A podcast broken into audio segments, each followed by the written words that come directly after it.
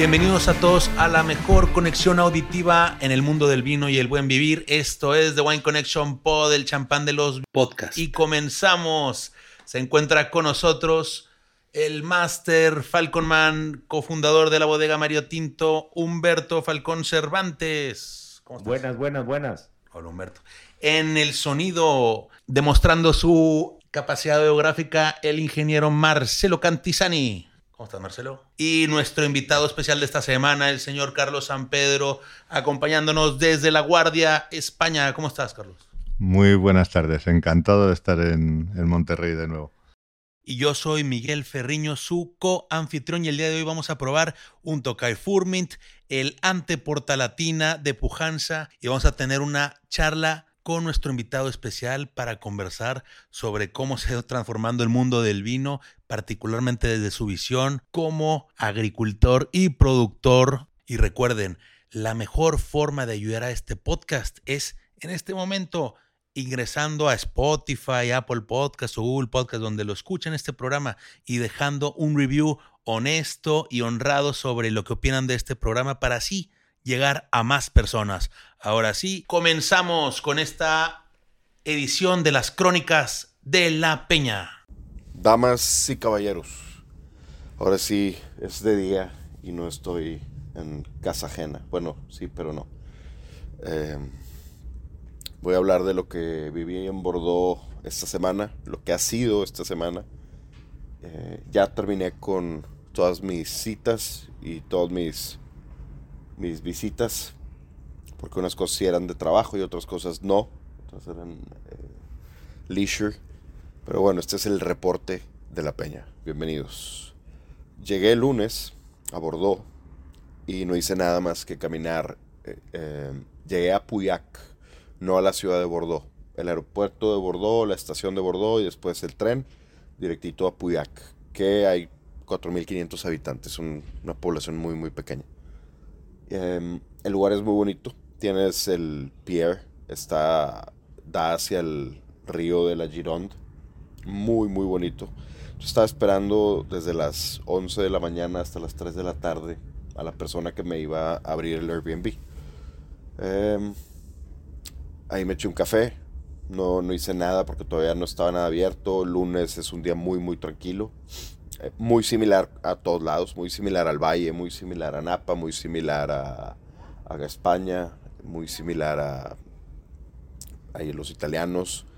Eh, los lunes son más como de industry, si no sé llamarle como industry, descanso de industria, probablemente. Y bueno, no hice nada básicamente el lunes. El lunes estuve ahí en el departamento que renté. Eh, fui a cenar a un pequeño restaurante, fui al súper, tratando mi mejor francés, lo cual es Je ne parle français, habla, uh, parla anglais. Ese es mi mejor francés. Y desgraciadamente muy poquita gente en Puyac habla, habla inglés. Uh, tres personas hablaban inglés de todas las que les pregunté. Me comí una hamburguesa como buen mexicano. Eh, el siguiente día, martes, tenía mi primer cita en Pichón Barón. A las 10 de la mañana había rentado un conductor vía email y una aplicación. No llegó, me lancé caminando a, a Pichón Barón. Fueron 40 minutos de caminata eh, pensando que no iba a llegar 40 minutos diciendo, chingada, ya no llegué. Pero bueno, le eché ganas. Mis pies llegaron hechos mierda, perdón por la palabra. Eh, me recibió Nicolás Santier, que es la persona que se dedica a... Eh, ahí estaba Christian Silly también, pero ya después, más tarde, nos, nos acompañó. Eh, Nicolás Santier es el que se dedica hacer los tastings privados, no los tastings de, gente. O sea, ahí había dos, tres parejas, eh, pero el tasting privado para términos de negocio y demás, pues es Nicolás. Y aparte es una de las personas que cuando no está Christian, él lleva todo el tema del viñedo. Eh, probamos, bueno, no, vimos primero todo toda la operación, todo el, eh, los tanques de fermentación, acero inoxidable, eh, también de barrica francesa. Algo sorprendente que utilizan no para pichón, no, no va en el blend de pichón, pero va en Le Griffons, que es eh, uno de los vinos que tienen. Eh, ahí va el, el, Merlot en las ánforas de terracota. Va por algunos meses y después regresa a la barrica. En caso de Pichón solamente pasa por la barrica americana, digo, barrica francesa. Y después em, pasamos, bueno, al castillo, que está, espectacular, obviamente, por dentro. Lo, lo más padre es que hicieron una renovación, tienen ahorita seis cuartos donde pueden visitar. Em, y afortunadamente, pues me dieron em, luz verde para yo hacer, hostear algún evento cuando yo quiera ahí. Entonces, pues bueno, será, ya será próximo, en marzo, es lo que estamos planeando, para que se vayan apuntando el que vaya queriendo. Pero probamos 2019, 2018, 2017, 2016, hasta 2015 del eh, Pichón Barón. De Grifons probamos 2018 y el segundo vino de Pichón probamos 2018 también creo. Y de, de estas añadas, 2018, 2016, siendo las más extraordinarias, por así decirlo, en las palabras de Nicolás. Yo diferí un poquito.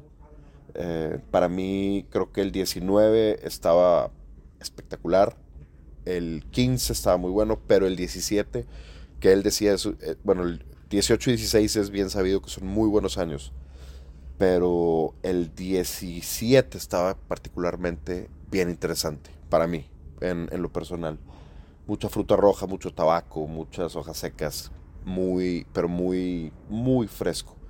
Estos años 19, 18, 17, 16, 15 no tanto, pero eh, muy frescos, muy buenas ideas. 15 estaba muy bueno, pero estaba un poquito más del estilo de, algunos otros burdeos, algunos otros puyaks de esa zona, que muy cerca, enfrente de básicamente, y atrás del viñedo de Pichón está Pichón Longueville, Pichón Lalande, etc.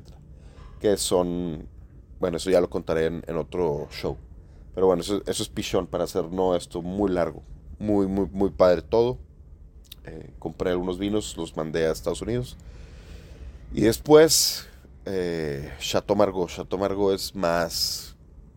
Ah, bueno, afortunadamente el buen Nicolás me dijo cómo posible que te hayas venido caminando. Me llevó a la estación del tren, me pasé a Margot, en Chateau Margot eh, me recibieron. Eh, no, no cell phone, obviamente. Eh, son muy, muy, muy especiales en ese tema.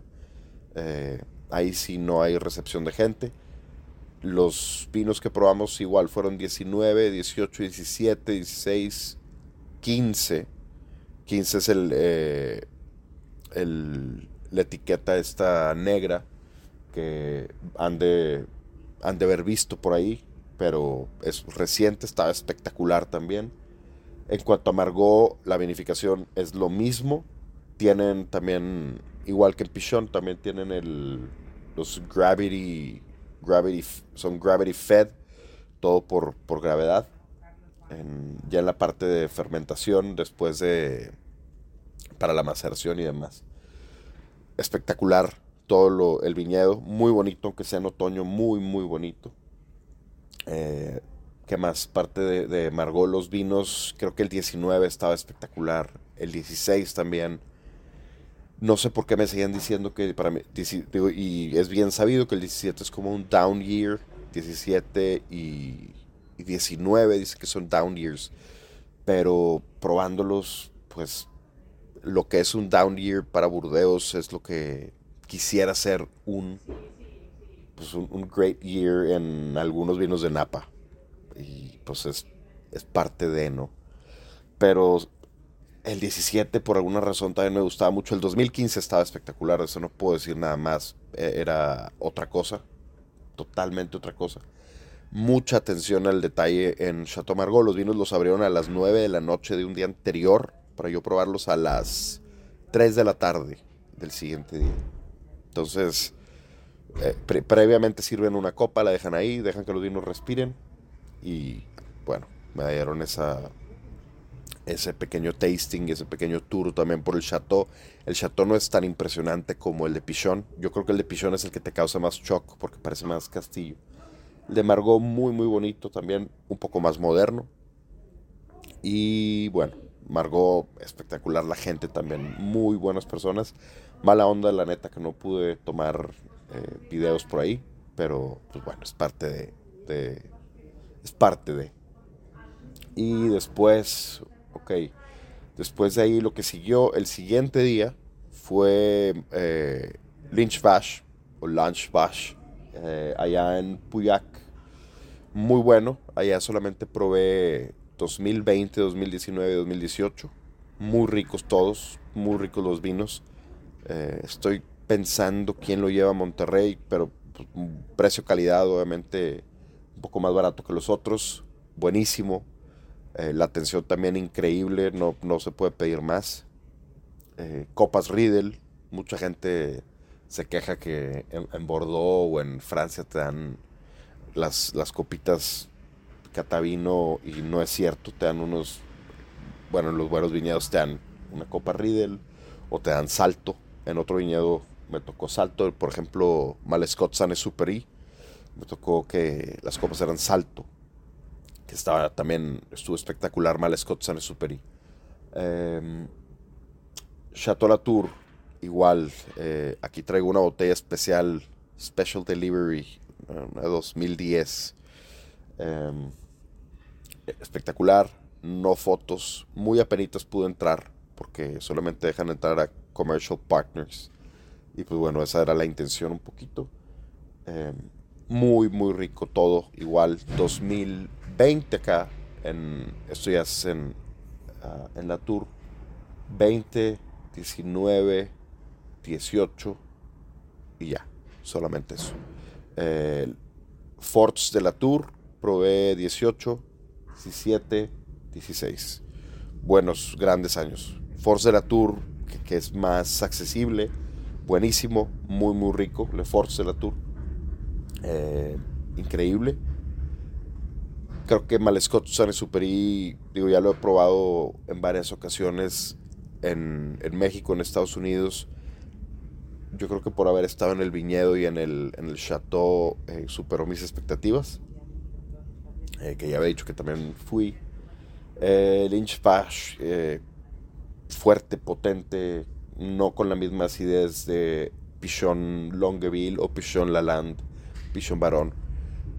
No, no es lo mismo. no tienen el. Eh, yo creo que no utiliza la misma tecnología.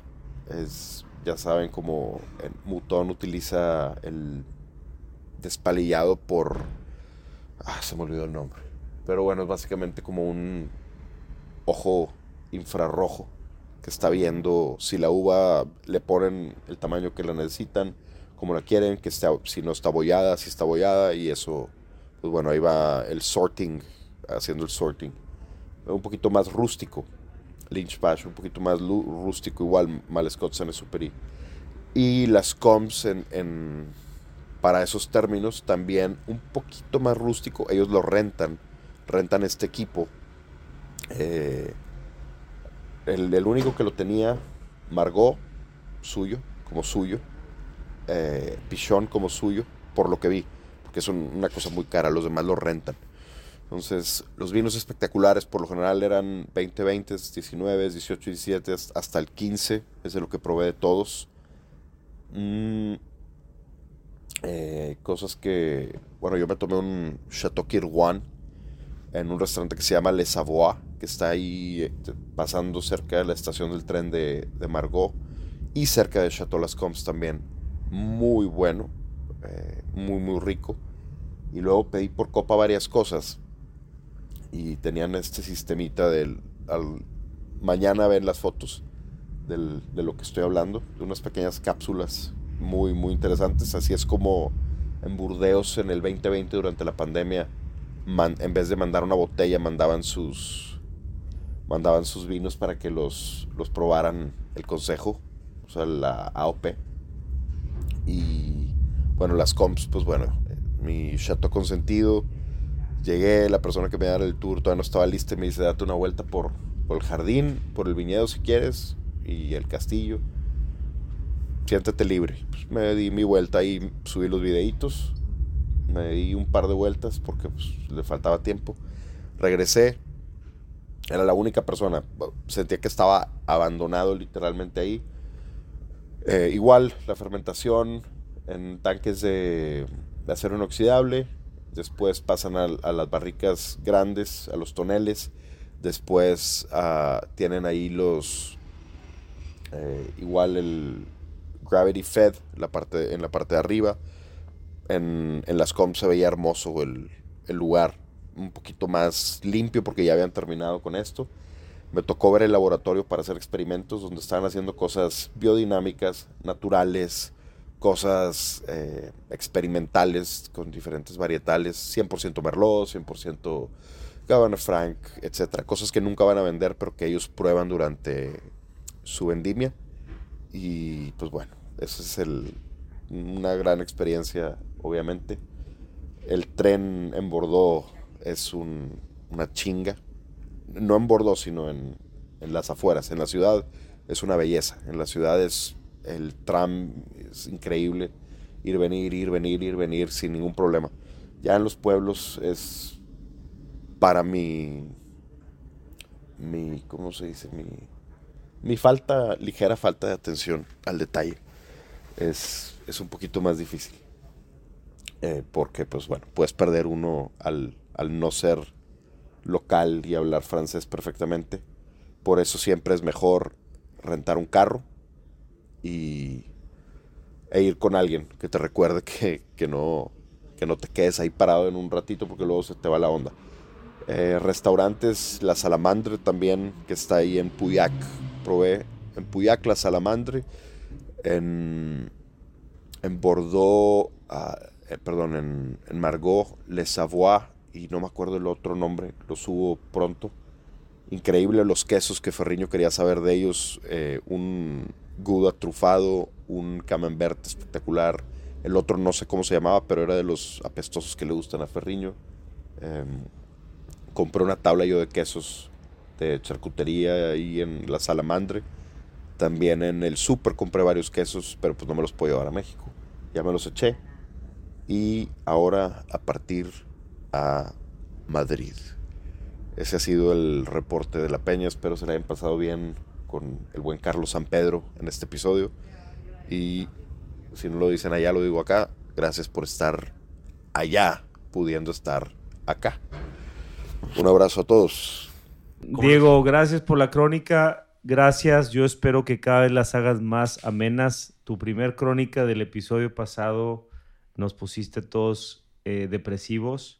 Fue algo triste. Fue muy triste tu crónica. La verdad es que yo tengo otro recuerdo de España. Y otro recuerdo de Diego. Y en tuyo, sí, yo, yo, yo te conozco diferente, alegre.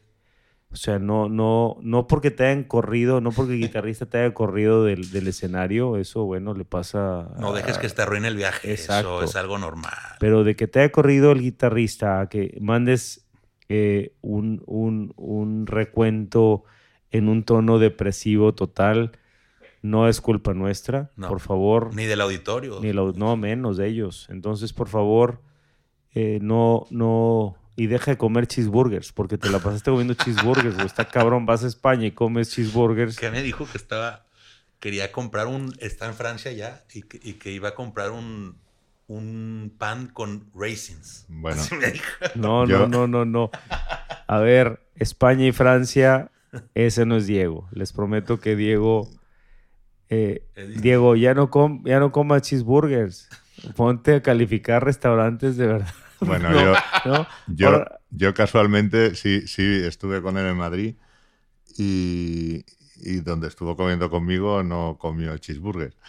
¿eh? Estuvo en un, en un, restaurante ahí cerca del Parque del Retiro, en, García la Navarra, y la verdad es que nos pegamos un, un, festival de verduras y de, sobre todo de verduras. Es, un, es una familia navarra que está, que está afincada en Madrid, tiene dos locales allí y, y fue un verdadero festival. Fue un verdadero festival la comida y fue un verdadero festival hablar con él porque es un, es un tío que te puedes estar horas y horas. Bueno, de hecho, perdí el tren.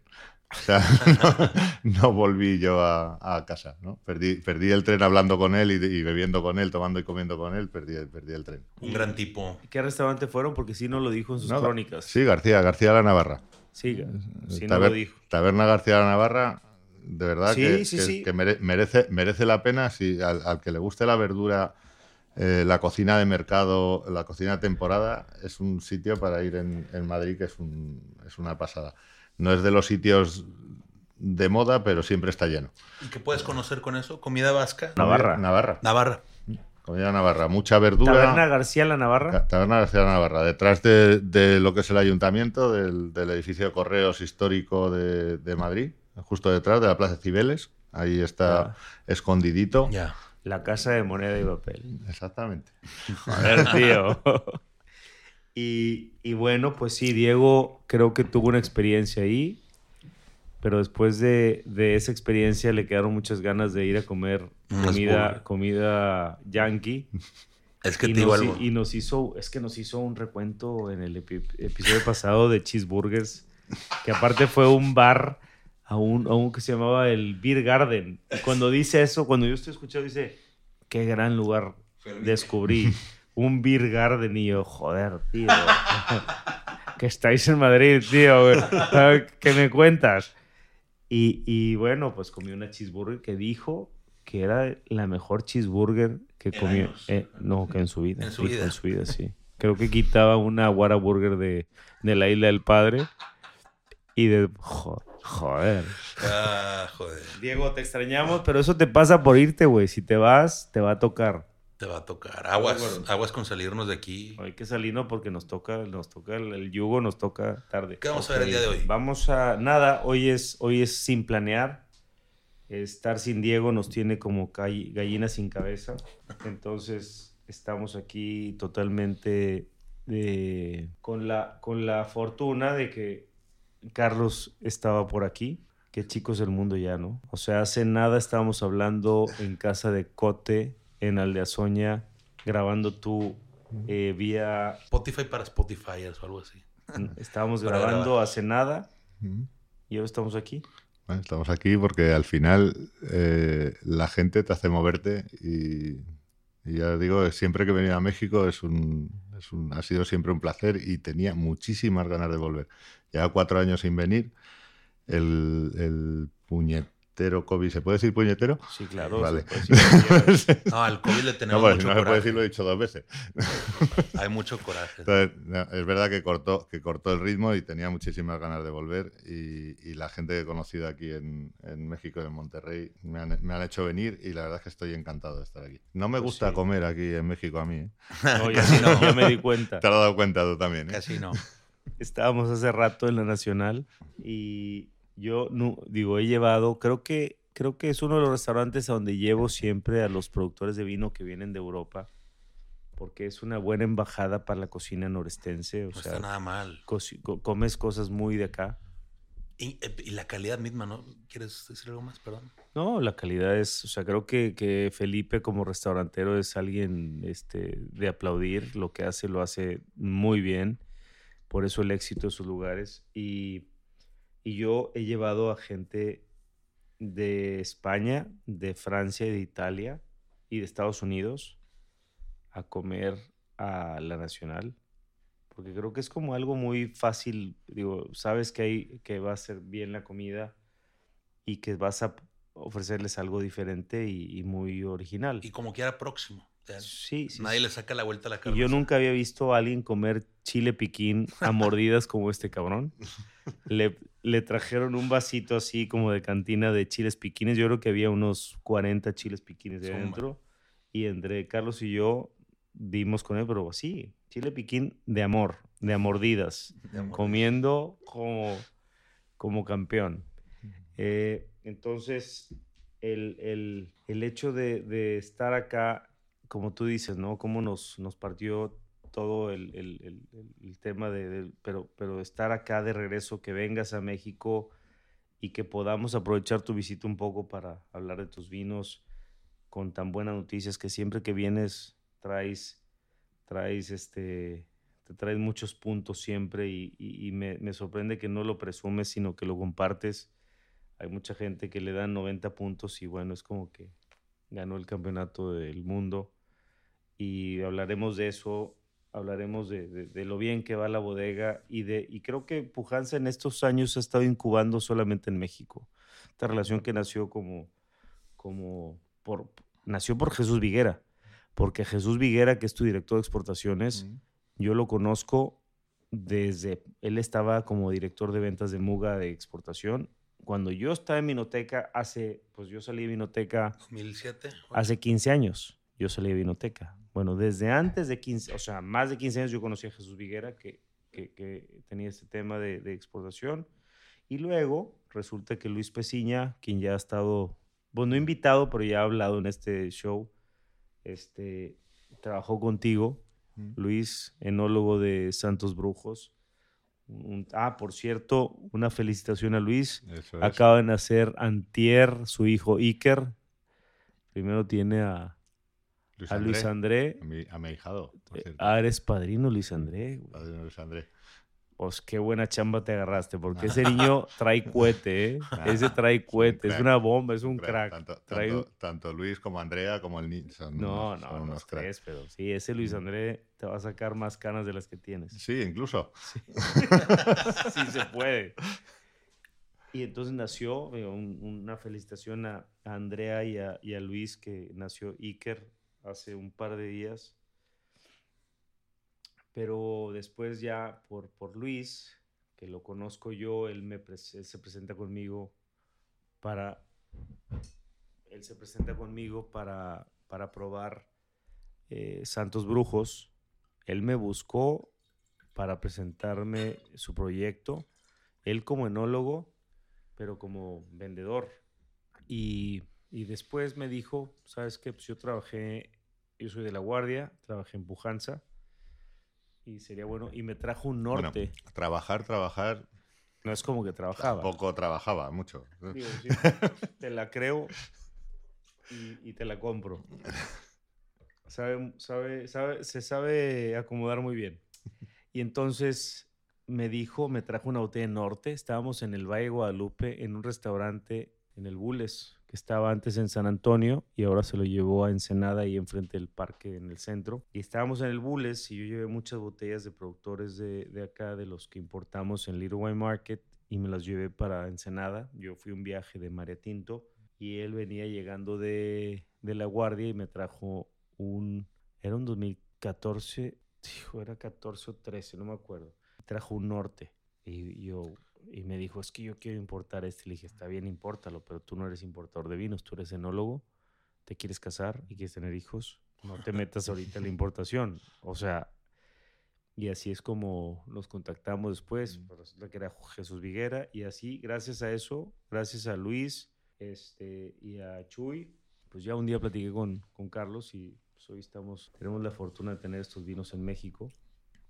mucha gente lo agradece mucho nos hicimos amigos en vinos. Sí, exacto. Eh, tenemos, el, tenemos el mismo gusto. Era, estábamos condenados a entendernos. Era, era, era imposible que, que, yo, tuviera otro importador en México. Perdón, ¿cuál es tu gusto de, en vinos? A mí me gustan todos los vinos buenos. ok, a mí también. no, no, no, te, no, tengo, no tengo un, un, estilo, un estilo de vino. Me, gustan, es cierto, me gusta mucho la, limpieza, me gusta mucho la honestidad, me gusta mucho el origen. Me gusta mucho que cuando eh, pruebas un vino, por supuesto, si no sabes de dónde es, por lo menos que te acerques. Claro. ¿Mm? Entonces, que, los vinos muestren mucho de dónde vienen. Que es auténtico en ese Exactamente. Sean vinos auténticos, sin, sin maquillajes, sin tonterías. Es que el maquillaje no me ha gustado en la vida, para nada. Y sin mucha trampa, ¿no? Lo mencionabas en otro episodio, creo que ahorita los vinos de, digamos, de, de 20 dólares para abajo, casi son todos iguales. bueno, hay cosas buenas por ahí, pero, pero sí, sí que es cierto que, que hay un hay un hay un, un estilo, ¿no? Hay un, una marea que, que parece que lleva a todo el mundo a, pensar poco, a meditar poco, a vinos eh, comerciales, que, comercial no quiere decir malo. No, no, como commodity. Exactamente. Que, no se distinguen. Para mí aburrido, ¿no? Pero para mí, ¿no? cada, Uno tiene, cada uno tiene su gusto, ¿no? Y, es cierto que, hay, que hay una tendencia a, esos vinos y, es verdad que están, están en esos precios, ¿no? No quiere decir que los grandes vinos sean caros, pero no quiere decir, pero normalmente sí que es cierto que, tienen, un, tienen un precio, tienen un valor. Claro. Sí. sí, y sobre todo que te pueden, como dices tú, llevar a, un origen auténtico. El vino, el vino para mí es un, producto que tiene que llegar a, la emoción. O sea, no, no, es un producto de. no es una Coca-Cola, no, no es una cerveza, no es. Con todo el respeto a la cerveza y a la Coca-Cola, ¿no? Pero pero no son, no son productos que se elaboran de una forma y que siempre son iguales. El vino te tiene que llegar, te tiene que llegar al alma. Y, yo creo que, que, ahora mismo, además ahora mismo hay, se están haciendo cosas súper buenas en, en muchos sitios, pero también se están haciendo cosas, yo creo que se están viviendo los mejores vinos de la historia y también se están viviendo los peores. estamos en un, en un, momento muy extraño. como que casi cualquier cosa a nivel eh, con un buen marketing, un buen eh, llega a todo el mundo y parece que todo el mundo lo tiene que respetar y que adorar. No que respetar, sino que adorar. Y, y, luego se están haciendo vinos que, que, de verdad que los hoy estamos tomando, hoy estoy tomando yo unos vinos con Humberto que, que desde el primero hasta el último estoy impresionado. O sea, vinos diferentes, buenísimos todos pero sobre todo emocionantes. Nosotros no, no somos una, una, bodega de vender un vino comercial. No, no, a mí no me gustan, además, los vinos comerciales. Me aburren.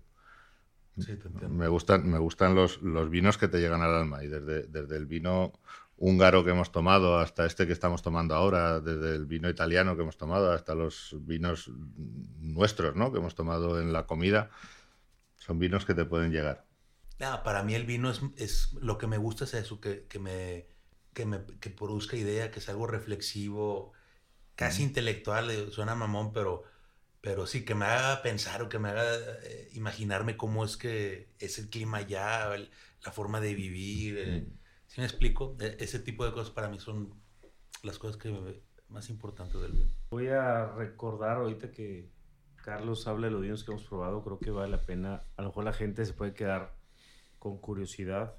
Voy a platicar lo que hemos probado para que si alguien tiene interés, pues... ¿Eso fue el día de hoy? Ayer y hoy. Ayer cenamos en Pangea. Hubo una cata aquí en la tienda. Yo venía volando de regreso a Monterrey. No alcancé a llegar. Pero los alcancé en la cena.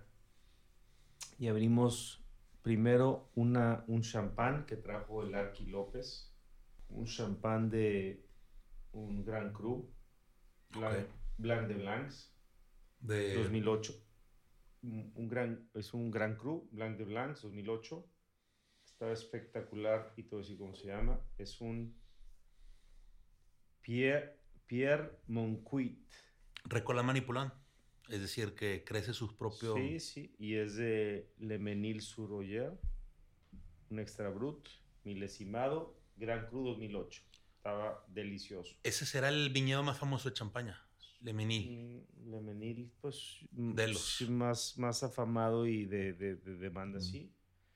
Después probamos un qué vinazo, güey. El Borgoña que tomamos ayer. Qué me, espectacular. Me, tengo que quitar el sombrero ante ese vino. Qué vinazo. De hecho, aquí está en la tienda. No, de hecho, no, una, una, tienes una botella menos. Me va a llevar ahora yo. yo también. De esas, quedan, de esas quedan 24 botellas. ¿Qué era? ¿Qué, 22, 22. El 22. El productor se llama Domaine Monjard Muñeret, ah. que es el que importamos aquí. Hemos probado muchas cosas. Y es un, es un eh, Premier Cru, denominación, apelación Pernán Bergelés. Y es un 2017. No sabes qué espectáculo vino. Es que aromáticamente te da todo Y cuando, y cuando se abrió al final de la cena. Sí, lo dejamos. No, no, no. Gran vino, Gran, gran vino. Mm. Después tomamos un Chateau Nenan, que ese pues no lo, algún tiempo lo importó Vinoteca. Chateau Nenan es un pomerol. Era tuyo. Yo lo, sí, lo traje. Este 2020, muy rico. Mm. Después tomamos nada más Sisma 2015. Estaba regular. Estaba, dos thriller. Estaba impresionante. Qué largo, elegante. De esos vinos que tú esperas, tú piensas en Sisma y, creo que te imaginas, por, porque creo que Sisma siempre ha sido quien jala los puntos. Digo, Norte también, pero ahorita hablamos de la gama vinos tuyos. Pero creo que Sisma siempre es como el icono, ¿no? Es como el los grandes puntos y la, bueno, también, también añadas frías, pero Sisma es como la referencia y la gente cuando ve un vino de referencia espera, espera explosividad, intensidad, poderío, poder, y pum. Mm. Y ayer me sorprendió. Era, o sea, veníamos de probar Borgoña de primer nivel. Monjar Moñaret es primer nivel. Y es Premier Cru. Además, Monjar tiene 40 hectáreas Premier Cru y Gran Cru de ellos. O sea, es viña propia trabajada por Vincent Monjar. Veníamos de un Borgoña 17. Un Pomerol 20. De, buen nivel. Potentes. Entonces veníamos de Borgoña, Pomerol. Y después... Pomerol 2020. 2020. También. Entonces yo, yo, yo pienso Sisma y pienso, viene un batazo. Cero. Viene una elegancia. Llegó un vino una elegancia, güey. Haz de cuenta que estabas, a ver, perdóname que te lo diga, compadre, pero haz de cuenta que hubieras fusionado Pomerol y, Premier Cru o Gran Cru este, Borgoña y extraes algo que tiene esas, esa, esa complejidad, esa profundidad y esa elegancia. Así está el vino. No, mira, yo siempre digo, los, vinos de, de casa nosotros no, no, estamos en una zona de potencia y de, y de extracción y, ni de fuegos artificiales ni de maquillaje. Somos una zona de, pureza, ¿no? de elegancia, de finura y, nuestro vino top no tiene que ser el vino más expresivo, tiene que ser el vino más fino. Y eso es Cisma. Cisma al final es un vino fino, es un vino muy elegante. Lo digo siempre, es un vino de minorías. Por eso el gran vino, o sea, el, vino que se lleva los puntos de verdad en la bodega no es Cisma, es Norte. ¿no? Norte es mucho más happy, ¿no? Es, un vino mucho más expresivo, es un vino eh, que tiene eh, da, placer. Mira, yo tengo un amigo que, dice que diferencia Cisma de, Norte con una frase muy, muy sencilla, ¿no? Dice que, que Cisma necesita su momento y Norte lo crea. Es el, vino, es el vino, yo creo que Cisma es el vino elegante, la elegancia por, por, por de por sí. La frase de, la frase de mi amigo, la, historia de mi amigo es que siempre dice lo mismo, que, hay, que hay vinos que crean el momento y vinos que lo necesitan.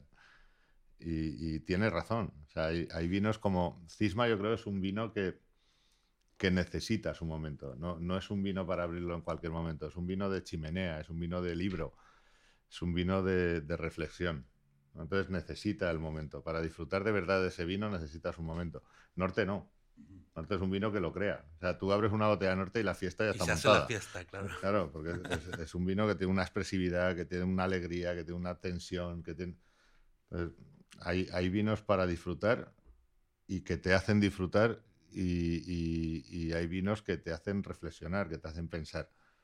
Por eso siempre digo que, que, Cisma es un vino de minorías. Por eso Cisma, normalmente cuando hablamos de los vinos de puntos, el vino de puntos normalmente es norte porque Cisma es que ni lo enviamos porque no me parece que sea un vino para un salón, vino para perder el, tiempo en una copa que no esté a la altura, en un momento que no esté a la altura.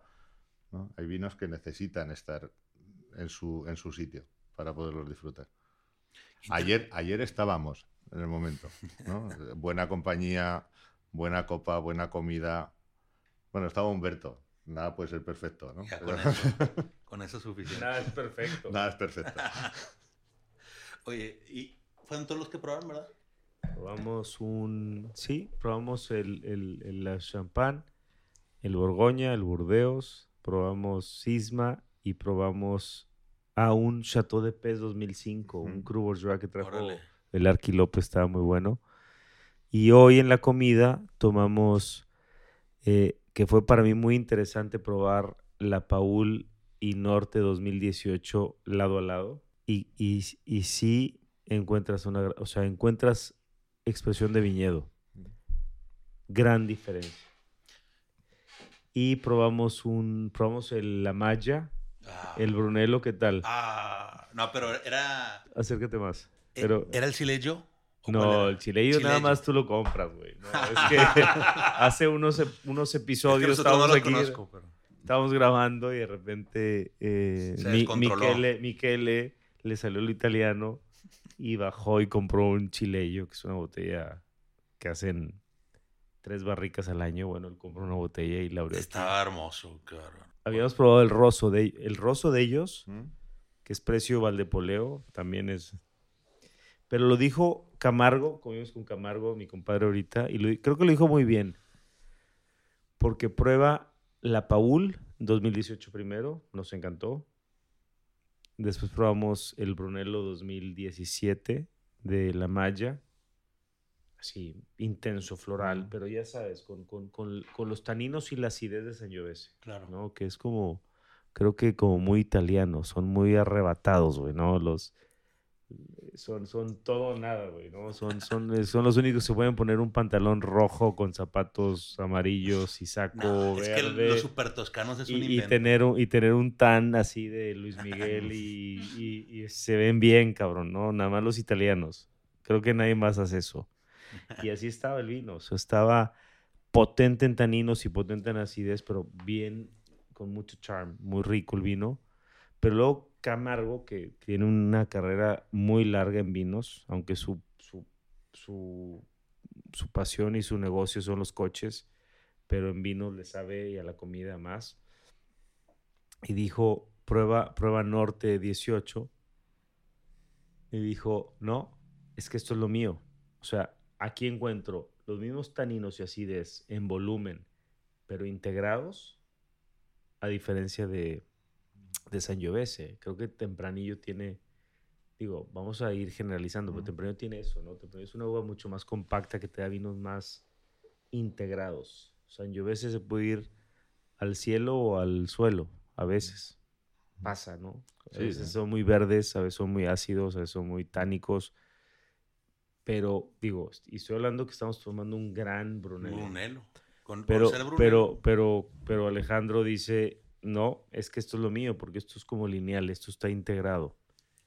Y después tomamos un... Carlos nos hizo el gran favor de traerse... No, no, no he sido yo. ¿eh? Bueno, no ha sido tu Cata, gracias Cata, gracias, estamos eternamente, estamos eternamente agradecidos porque hay una botella que llegó a México de Norte 2009, que era un espectáculo, llegó aquí con un propósito y pues se cumplió al tomarlo hoy. Era un 2009 que no está, no está destinado a que lo abriéramos, pero bueno, se abrió y estaba... Una gran botella, digamos. Era un norte que tenía, es, es trae la otra botella, la, la bordalesa como más común.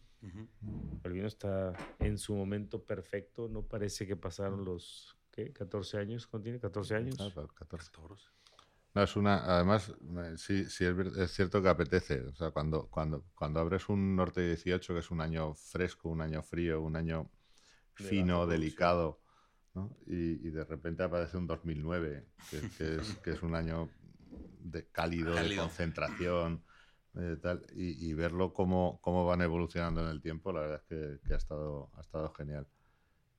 Y el vino estaba en su momento. La verdad es que tampoco es un, es un vino. Fíjate que los nortes aguantan muchísimo tiempo, pero yo creo que también estaba en su momento, ¿no? ¿Tú cuánto recomendarías? Obviamente cambia con la añada. Mira, el, presidente del Consejo del Regulador de, mi zona, de Rioja, solo dijo una frase inteligente en toda su vida. Una. Dijo una, una, ya está. Estuvo 20 años de presidente del Consejo y dijo una frase inteligente. Y le dijeron, dice, ¿cuándo es el momento para beberte un gran vino de una gran añada de Rioja?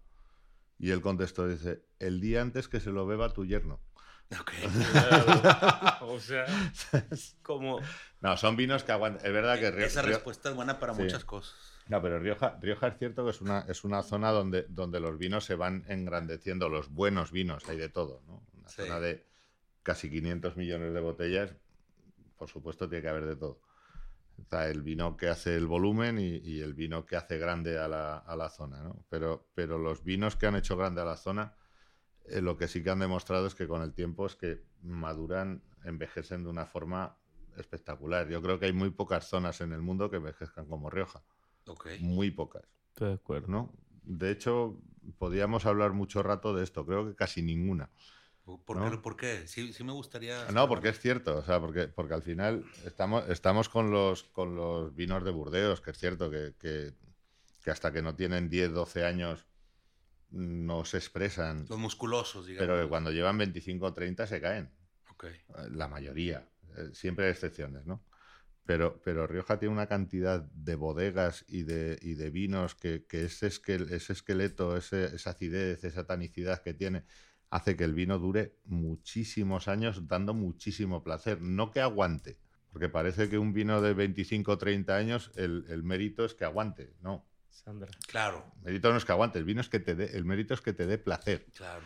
Y Rioja es una de las zonas que da muchísimo placer después de los años y no hay tantas zonas. Champán, Burdeos y poco más. Es que, es que Pero hoy, tú lo ves como una meta. Sotern probablemente. Hombre, Sotern. Sotern y Rioja. Sotern, seguramente. Es otro. es otro. Sotern pero, está pero, en otro mundo, ¿no? o, Jerez. O sea, pero eso, claro, eso no son vinos. Eso para, sí, sí, es diferente. Eso claro. son otra cosa. Jerez y, y, no, Jerez, y Sotern son, son, son, otra cosa. ¿no? Pero sí creo que sí, sí estoy de acuerdo contigo. Digo, he probado vinos con edad de muchas regiones y sí los, los, es más. Traigo un Marqués de Riscal 89. No se diga más. Hombre. Tengo un Marqués de Riscal aquí abajo. Lo que yo quería decir es que... estamos perdiendo el tiempo. Yo sé. Lo que yo quería decir es que...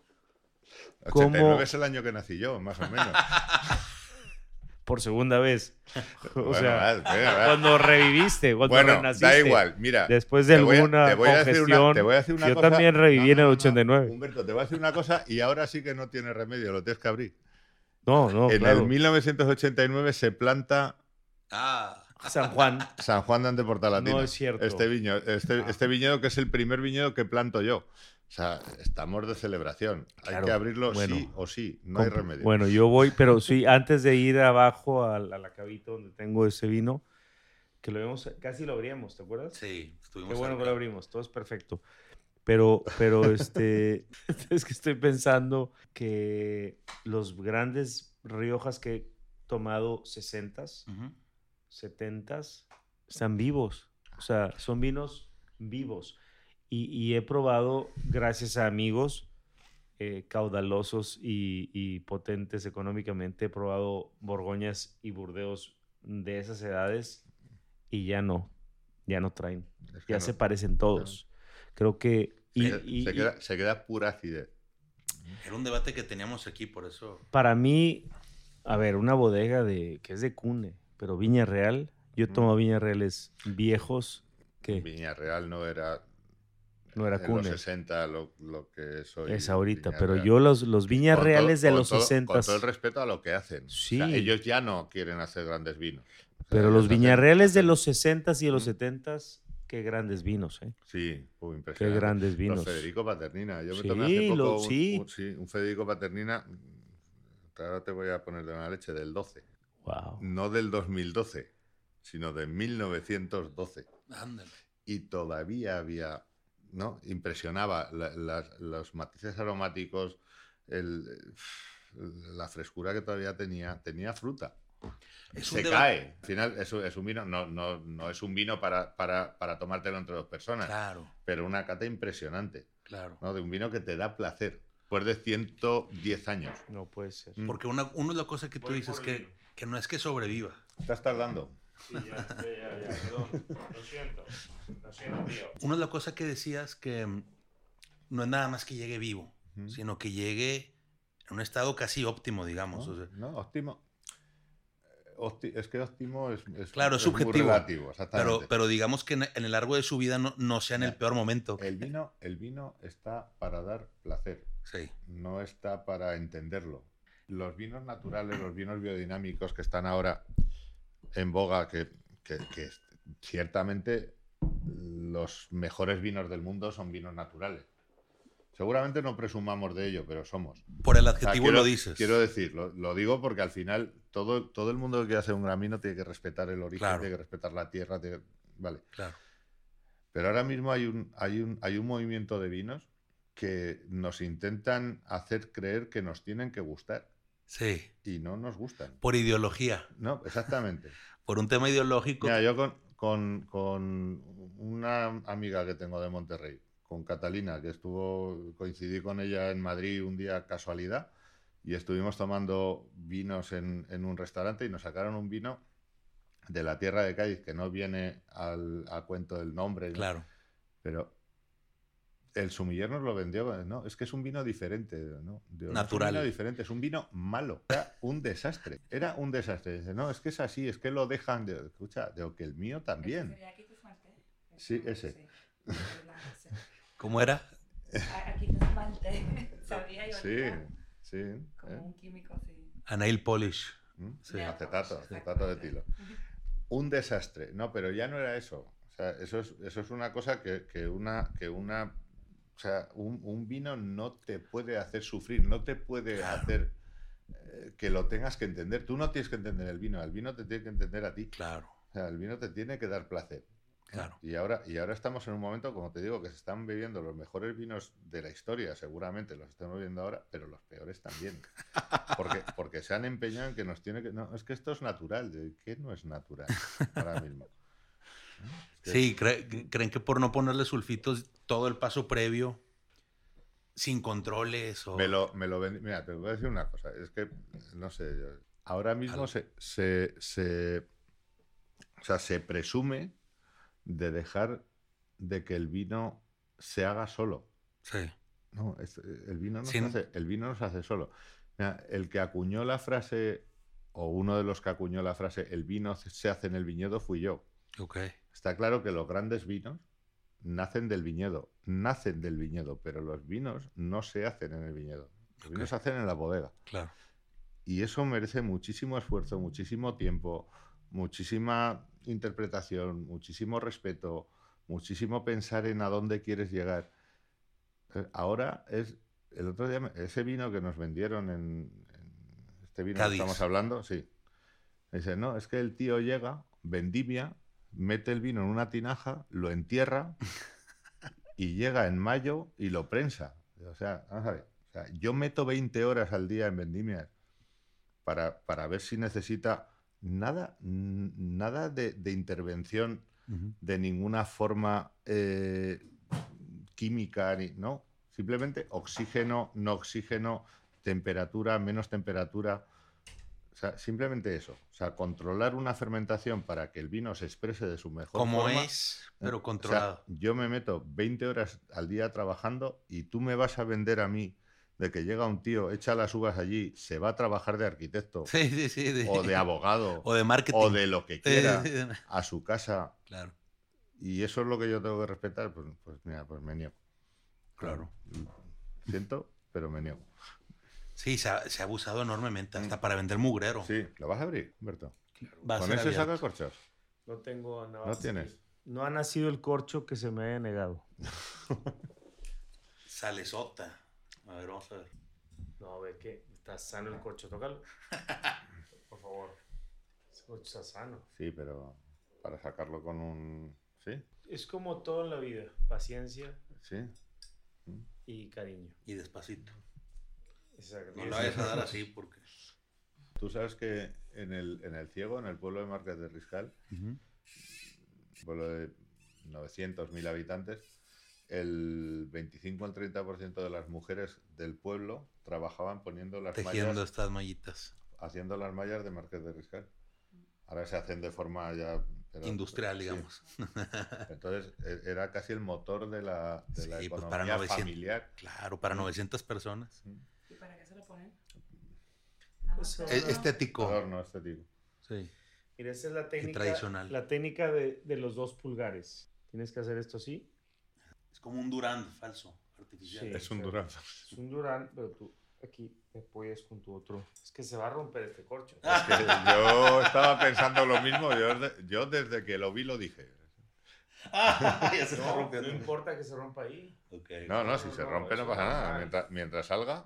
Mira, o sea, tú tienes que ir, tienes que irlo trayendo contigo. Hay, hay una persona. François Odus. ¿Sabes? ¿Sabes quién es? François Odus. Es una, Odus, es una personalidad de Instagram. ¿Mm? Salió el vino vivo, el corcho. No ha nacido el cabrón corcho que se me, nie- que me resiste. Y este, este señor en su cuenta prueba vinos mínimo de 1300 1930. De ahí hacia 1800. Bueno, pues hay que probar de todo. De todo. Pero él se especifica en eso. Eh, se especializa, perdón. Tiempo. Y teníamos el debate de si vale la pena ese tipo de cosas o, o nos está picando los ojos a todos. Pero esa persona es conocida también por la forma en cómo abre los vinos. ¿Sí? O según él, él es lo que dice. Bueno, estamos, acabamos de descorchar exitosamente un Marqués de Riscal del 89, reserva. El corcho se ve, digo, eh, espera, es, muy esperado el estado del corcho ya con total, totalmente húmedo. Eh, húmedo, o sea, húmedo de vino y húmedo de humedad, pues. Se rompió en tres partes. Lo importante es que la última parte, que es en contacto con el vino, salió entera, entonces no dejamos nada de corcho y residuos en el vino. El color lo veo más evolucionado de lo que yo esperaba. Pero, pero a pesar de, de eso, creo que ya la boca está algo cansada, pero la nariz todavía está vivo. O sea, el vino de nariz todavía es vino. O sea, aquí ya no, aquí no hay así es volátil alta. Esto no tiene un proceso de avinagramiento para nada. Sí se siente cansado, creo que perdimos la fruta en boca, principalmente. Pero en boca tienes tanino, tienes acidez, yo- tienes alcohol. Hemos. Hay que. el- la experiencia de, de tomar estos vinos de Rioja me dice que vamos a hablar de este vino dentro de 15 minutos. Exactamente. Creo que va a estar mucho mejor de lo que parece ahora. Esto está apenas Sí, porque despertando. tiene, tiene, exactamente, lleva, lleva muchos años, muchos años durmiendo aquí y, le quere- y lo queremos juzgar en, en 15 segundos. Esto, se, me- esto se, mere- se merece un tiempo. De hecho, el vino eh, tampoco está a la mejor temperatura para, para este vino de Sí, esta. sí, sí. de Está esta un poco frío. Está un poco frío. ¿Y se decanta este vino o se deja abierta la botella? Un vino de esta edad yo creo que tiene que, tiene que, que abrir en copa. Sí, Porque, porque tiene un momento, y es verdad, Es este que- vino caerá, no, no está. Yo también me esperaba un vino mucho más, mucho más, con más En- tensión y, y entero, más, sí, y, más, y más activo, pero, pero está, está un poco caído, pero tampoco lo tenemos que juzgar a la, a la primera vez que entra. No, no por los zapatos se puede juzgar a una persona. creo que sí lo, creo que Bueno, sí. vea, a ti sí. Son, son zapatillas para andar cómodo. Claro. Claro. Creo que sí. Que, Oye, lo que dice Odus de abrir el vino no es nada más el- lo del tirabuzón y eso, pero es de dejarlo reposar. ¿Cómo lo ves?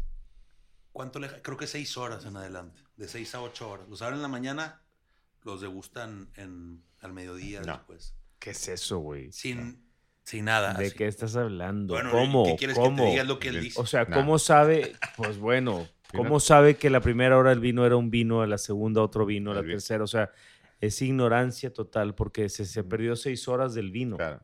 ¿Qué tal si el vino al principio, es- aquí lo que va a decir Carlos es, este vino va a prometer y eso es lo, lo bonito de, de- de no decantarlos.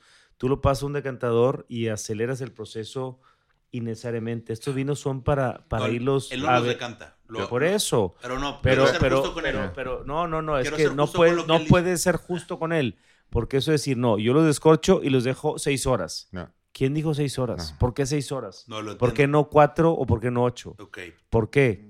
¿Te puedo ¿Sin probarlos? Porque Te ya, pierde- le, ya leí su te- respuesta. Ya, pero te, pero ver, te ¿y pier- cuál? te- te pier- te pier- te pierdes un montón, un montón de cosas de- del vino. Seguramente. El vino, mira, en, el vino hay una cosa que es, que es y, eso no sé si está escrito o no está escrito, pero sí sé, está escrito. En el vino nunca hay que tener prisa. Vino ni para elaborarlo ni para disfrutarlo. O sea, hay que tenerlo. Este vino ahora está así, dentro de cinco minutos será otra cosa, dentro de una hora será otra, dentro de cuatro será otra, igual dentro de seis, que me han dicho que lo tenemos que decantar, este vino se ha caído. Sí, sí. No, no lo decanta, pero quiero ser justo con él para. para... Nada más lo abre, lo deja intacto. Por lo general viene en, sus notas. Cuando lo abrí, Crick huele a podrido o creí que estaba muerto, algo así. Y se espera ese tiempo en volver a hacer una evaluación. pero tú, ¿cuánto, cuánto tiempo? A mí, a mí lo de escuchar un vino horas antes para dejarlo en la botella, ¿qué oxigenación crees que tiene una botella de vino? Recién abierta mínima. Nada, absolutamente nada. En una copa, en, en 15 segundos, tiene más evolución que una botella abierta y dejada ahí. Yo creo que, si abres un vino viejo lo tienes que ver evolucionar. En tu copa. Sí. Y en tu copa evoluciona. Esa es mi experiencia normal. Mm. Yo te digo lo que veo en Instagram. Que por eso no miro Instagram. Para no contaminarte. ¿Qué puedo decir del Marqués de Burreta? Un café intenso. Riscal. Riscal, perdón. Digo, ya, ya, es, ya para terminar el tema de Odus, yo respeto a todo mundo y cada quien hace lo que hace. Y más una persona de su es como es de acuerdo. Más por su edad, sí. Pero no creo que. Yo no, comparto que esos vinos que tienes tesoros los haya dejado tanto tiempo. Creo que perdió gran parte de, la vida ideal de sus vinos. Y dejarlos abiertos seis horas, nada. O sea, seis horas por, como por principio. Es como. ¿Qué te puedo decir? Es como si jugaras golf y quieres llegar al green nada más. Entonces ya, juegas el green por eso hubo, dos o tres tiros antes o cuatro o cinco que no disfrutaste el hoyo, los árboles, el diseño de, cada hoyo. O sea, no puedes tú esperar que con seis horas el vino, claro, el vino va a evolucionar con seis horas ya en contacto con el oxígeno. Pero ¿qué te perdiste? ¿Cuál es la parte? Es como si, ¿sabes qué? A mis hijos, a ver, ahí te va te va a tocar fibras sensibles. No, tú sabes que estoy en ese tema. Porque no, porque yo viví el mismo tema que tú. Carlos también. O sea, los tres vivimos un divorcio y hijos, bueno, los cuatro. y los cinco. A ver, todos aquí. Arrasaron con la sociedad. Diego no va porque nadie se quiere casar con él, pues si no ya se hubiera divorciado también. Bueno, yo, yo, me lo estoy, yo me lo estoy pensando, ¿eh? Pero, a ver, es como si a nuestros hijos que tanto nos costaron eh, en algún momento de la vida, Dices, no, descórchalos y déjalos seis años. Y regresas en seis años. Ya están a toda madre, ¿eh? Ya pasaron la pubertad en seis años. Ya están listos para el negocio. No, o sea, tienes que disfrutar a los hijos cada año de sus vidas, aunque algunos años, los que somos hombres, de repente, por razones ajenas a nosotros, nos los quiten un poquito. ¿Mm? Y eso yo, a mí me duele, porque yo sé que de Marcelo y Daniel hubo años que yo me perdí pues yo me los comí todos. Bueno, pues. Encantado, ¿eh? no, bueno, yo, yo he perdido un año, sí. Mm. Imagínate que me dijera, no, descórchalo y espérate y va a estar bien. No, cabrón. O sea, yo quiero vivir todos los años, lo más que se pueda. Es el, creo que es el ejemplo este, muy, muy, muy sentimental y muy mío que me está, lo estoy sacando, pero, pero con los vinos es disfrutar cada momento del vino. Y este, y este vino te está demostrando lo mismo. Pruébalo. Hemos tenido un momento de disfrute leve. Leve. No, pues, pues no te esperes. Se está cayendo. Le está saliendo ahorita. ¿Cómo saben cuando un vino ya está listo para abrir? Eso no hay. no. no hay, no hay, no hay una, no hay una ley, no hay una ciencia, no hay nada para eso los vinos... Basado en la añada que hubo, el clima que... claro, te da información de decir, este es un año verde porque no tuve calor y sol para maduración, entonces corté antes, está verde, hay que dejarlo más tiempo, como pasaba con los vinos antes en Rioja y en Burdeos. Tenías que dejarlos 30 años, no por guardar los vinos, eran tan verdes los vinos que necesitaban 30 años para que los taninos polimerizaran de alguna manera, precipitaran y el vino tuviera, fuera medio tomable. O sea, antes era obligado a hacer eso porque tenías que esperar que, que, el vino se integrara por, por, por, gravedad y por oxidación.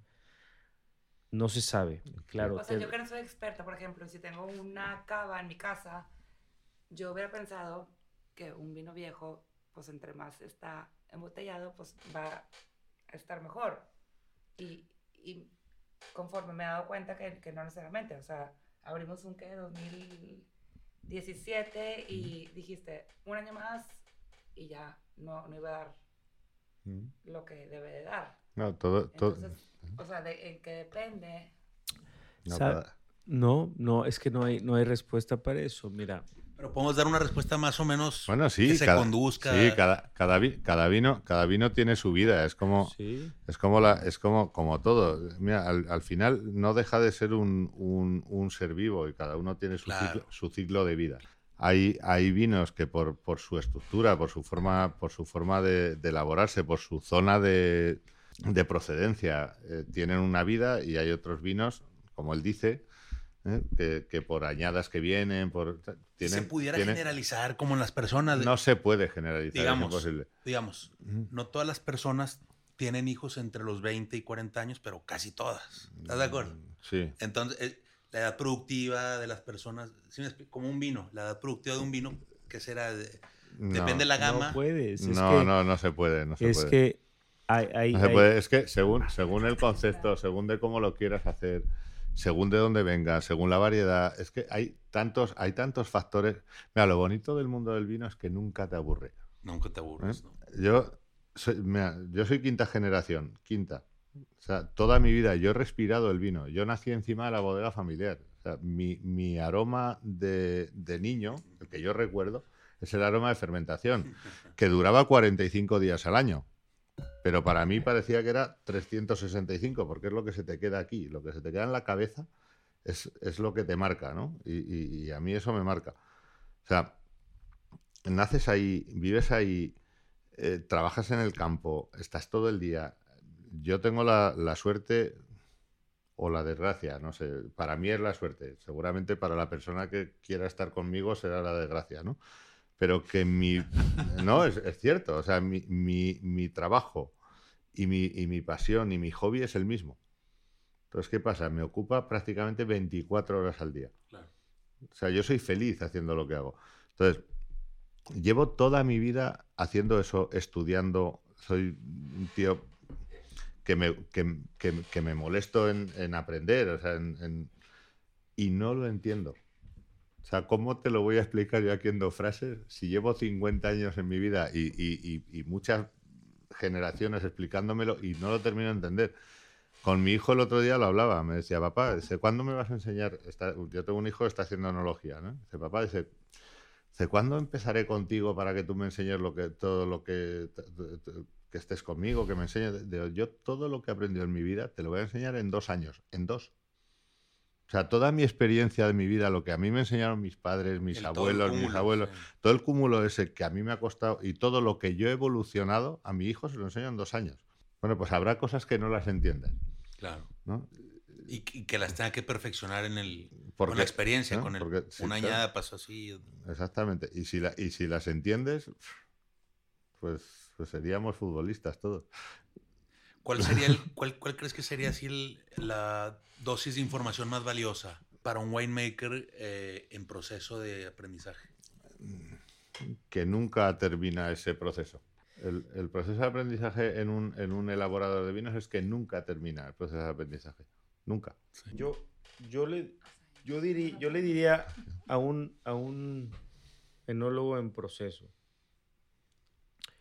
que tienes que dividir en porcentajes eh, tu, formación y tu, o sea, cómo hacer un vino bien hecho. Yo creo que tienes que dividir en, cosas. Y yo creo que 10% se lo daría a estudiar la técnica y el, fundamento. Yo le daría un 10%. Nada más 10. Nada más 10. Yo le daría un 10% a conocer regiones, a conocer otros vinos, a probar sea, a, probar vinos. Voy 20, ¿verdad? le daría otro 10% muy importante a que, a que hagas las cosas, o sea, vas a ser enólogo. Decides este año ser enólogo y hacer una vendimia en una parte del mundo y me voy a clavar. 10% importa cuánto te preparaste, cuánto estudiaste, cuánta técnica traes contigo. 10% es cuánto me abrí y probé otras cosas, o sea, cuánto estoy totalmente desbloqueado. ¿Cuánto conoces de mundo, digamos? Sí. Va a 20, ¿verdad? 20. Yo creo que el 30 sería que, que, que sepas, o sea, que te metas a, esto dedicando, quitándole el tiempo a otras cosas, porque realmente una vendimia, para que la hagas bien, tienes que dedicarle 24 horas diarias. Porque si tú te desconectas un ratito para irte de fiesta y te pasas las copas y no te despiertas a tiempo y el tanque se te pasó la temperatura y paraste una fermentación, o sea, el otro 10% es que sepas que tienes que dedicarle el, 20, o sea, el 100% de tu tiempo. Compromiso total, digamos. Y, y, el, y el 70% es lo más difícil, es la experiencia. O sea, tú no puedes hacer un gran vino si no tienes experiencia. Yo te voy a quitar un 30% de ese 70%. A ver. Y se lo voy a dar al respeto. Al respeto al... Respeto a la historia. Hay un problema, creo, en todo el, el enólogo, el elaborador que no crece, que es el pensar que él es mejor que los demás. O sea, que todo, estoy aburrido de escuchar eso. O sea, todo lo que se ha hecho antes de mí no vale para... No, no. Sea, estamos haciendo un producto que se hace hace miles de años. Miles de años. Entonces, al final, eh, la evolución de ese producto tiene que ser entendiendo, comprendiendo y estudiando lo que ha venido de atrás. No es, o sea, si, no respetamos nuestro, nuestra historia, estamos creando un producto que no es el nuestro. Nosotros estamos o sea, nosotros creamos un producto o elaboramos un producto que, que no nos lo hemos inventado. Mm. Lo hemos evolucionado, no nos lo hemos inventado. O, o, hay un respeto o nunca conseguirás evolucionar bien un producto que lleva tantísimos años haciéndose. Sí, y, que tiene el, digamos, muy avanzado el aprendizaje cumulativo de la técnica. Exactamente. Y, y esa sería, digamos, lo, la parte más importante de todo el proceso, la, la técnica de cosechar y producir el, la fermentación. Esa es la clave. O, está más apegada al viñedo, como, como decías. Es que es, no, no, no, es que es, es mucho, es muy profundo. Por eso que el 40, porque voy a darle los 30 puntos al respeto, al ego, al ego, al reconocimiento mm. y a saber que no estamos, no estamos inventando absolutamente nada. Todo está inventado. Claro, ahora hay técnicas y hay tecnología. y hay adjetivos, ¿no? Pero, pero nada, o sea, no estamos inventando nada. Estamos haciendo vino como se hacía hace 5.000 años. Mm. Estamos fermentando los azúcares mm de, uva. Estamos haciendo lo mismo, claro, con, mayor conocimiento de muchas cosas, pero nada está inventando. Entonces, eh, no es, no o sea, es muy complejo. Es muy es conocimiento de la viña, conocimiento de la maduración. Tú puedes tener las mejores uvas y hacer un vino terrible. O normal. si son las mejores. no, puede ser un vino terrible. O sea, son no es mucho más complejo, pero... ningún, ningún enólogo, por bueno que sea, ningún elaborador, por bueno que sea, será capaz de hacer un gran vino con uvas malas. Exacto. Ninguno. Exacto. Sí, lo puse al revés. O sea, si, lo va... Claro, necesitas la materia prima, a lo mejor. ¿Qué opinas tú de, de por ejemplo, los sismos famosos, el, eh, el biodinamismo, por ejemplo? Esa, esa filosofía, así como la cuadran, ¿tendrá su marketing? No.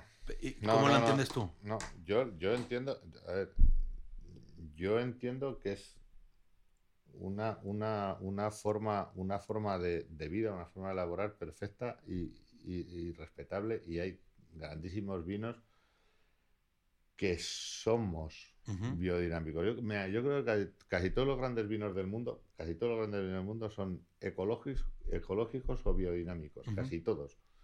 Lo que pasa es que cuando ya te lo pones por bandera, marketing. Es, es cuando, cuando llega el problema. O sea, si tú eres biodinámico por, por convicción, es genial. O sea, de hecho nosotros somos, somos vinos prácticamente somos vinos naturales. Bueno, no, no somos naturales porque añadimos sulfuroso, pero quitando eso, ya está. Viticultura biodinámica, elaboraciones completamente eh, sin ningún tipo de adición, únicamente sulfuroso a la recolección y sulfuroso para embotellar. Ya está. O sea, no, no se añade nada más. Yo creo que todos los grandes vinos del mundo tienen, tienen que tener una, parte de, ecológico y de, biodinámico o de, o de natural. Cuando tú te pones una bandera... Por sí mismo, ¿no? No porque tú hayas... Claro. Cuando lo haces nada más por marketing. Yo es que soy natural, bueno. Y quiero que me pongan en, los, en internet en, la, pestaña de vinos biodinámicos. A mí cualquier, cualquier vino de, pujanza, y, ahí está, o sea, eso se puede mirar, cualquier vino de pujanza tiene menos sulfuroso total que la mayoría de los vinos naturales del mundo. Ok. ¿Mm? Porque se trabaja con respeto, sin abusar, sin... Pero si tú te pones la bandera esa, al final te cambias de, mercado. Yo creo que se te juzga por otro, por otro tipo de, de, vino y, yo no quiero estar ahí.